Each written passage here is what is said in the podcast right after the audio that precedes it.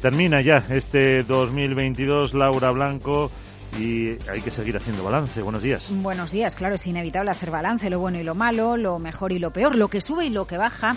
Fíjate, Miguel, eh, sumamos ingredientes. Guerra, ganas de consumir post-COVID y problemas en la cadena de suministro y liquidez derivada de la expansión monetaria de bancos centrales en los últimos años para reactivar las economías. Voilà, inflación. Aunque la Fundeu elija inteligencia artificial como expresión del año 2022, lo que realmente nos ha vuelto locos en los últimos meses ha sido la inflación. En máximos de 40 años en Estados Unidos, en verano llegó a superar el 9% y en la eurozona este mismo otoño por encima del 10%. Todo un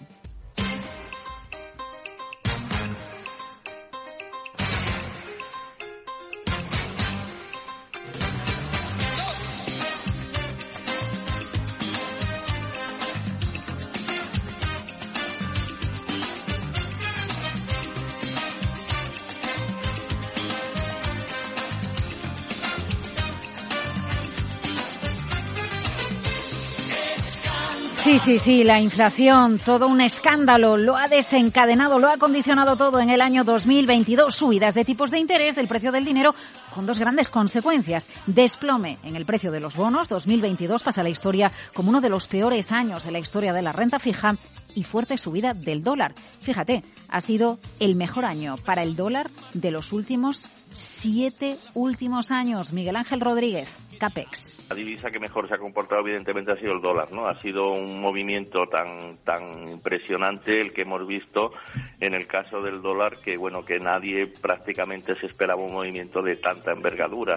El índice dólar estadounidense que mide el dólar frente a una cesta de monedas ha subido más de un 8% este año, máximos desde 2015, pero claro, es que la Fed ha elevado, la Reserva Federal ha elevado los tipos de interés 425 puntos básicos, que se dice pronto desde marzo para frenar esa creciente inflación y eso ha sido gasolina para el billete verde. Bueno, Miguel, seamos sinceros. Lo de la inflación en 2022 ha sido como una persecución de película, ¿no crees?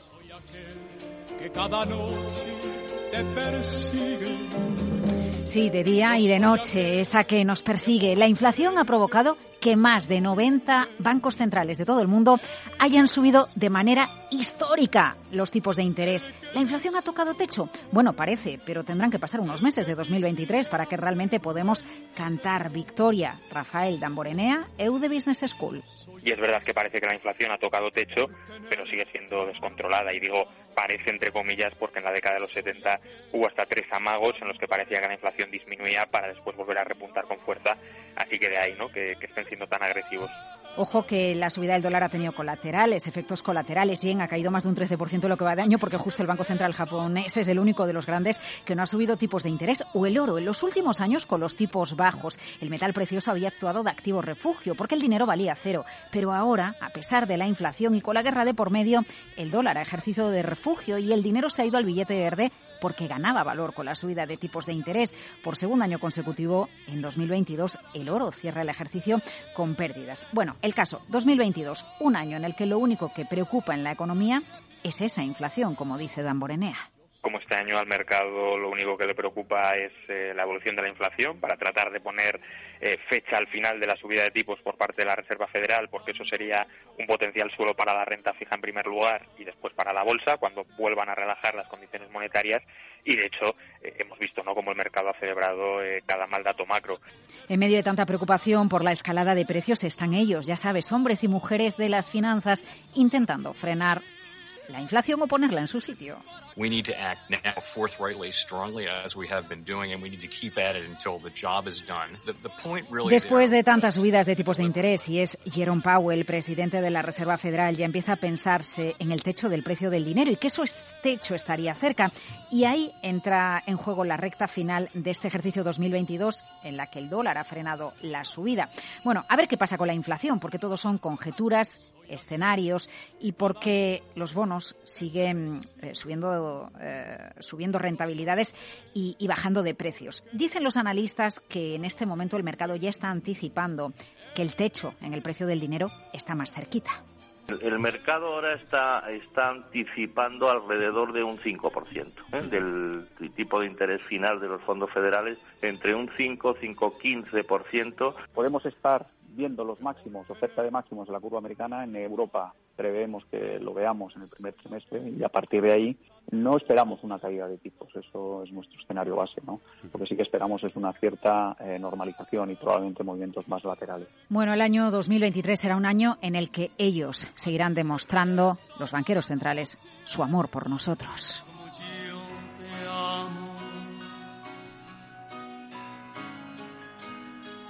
Como yo te amo, convéncete. Sí, estamos convencidos de que como los bancos centrales nadie nos ama. Tanto están preocupados porque nos afecta la inflación que son capaces de llevar a la economía a una recesión, contar de dejar la inflación en, la cuneta. Cuidado con lo que venga en 2023, porque a lo mejor viene menos inflación, pero más incertidumbre, a la vista de los últimos datos del Consejo Mundial del Oro que dice que los bancos centrales están acaparando oro como no se recordaba desde finales de la década de los 60. Mira, lo que pase, Miguel, en 2023, yo no lo sé. Por si acaso el año que viene vuelve a torcerse, yo lo que os recomiendo es que disfrutéis de la próxima última noche del año. ¿Qué misterio habrá? Puede ser mi gran noche. Pues mira, eh, feliz que Laura ya nos ha dejado hasta la playlist hecha para la noche vieja, recuperando las que nos ha puesto ahora. Ya no tienes que, que pinchar casi. Muchas gracias, Laura, y ya sabemos lo que nos espera el próximo año.